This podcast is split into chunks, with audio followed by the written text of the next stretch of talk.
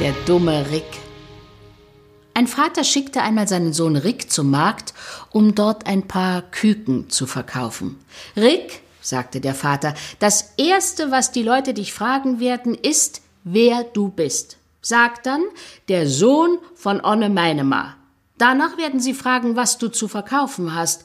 Sage dann, ein paar Küken. Und wenn sie dir dann etwas bieten, solltest du das Doppelte verlangen.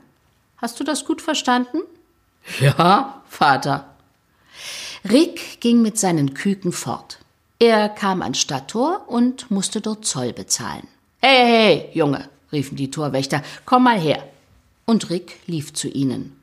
Was hast du denn da in deinem Korb? Der Sohn von Onne Meinema, sagte Rick. Äh, wofür hältst du uns? Ein paar Küken, sagte Rick. Äh, du willst wohl eine Ohrfeige haben, sagte einer der Wächter. Ich verlange aber das Doppelte, sagte Rick. Und er bekam, was er verlangte.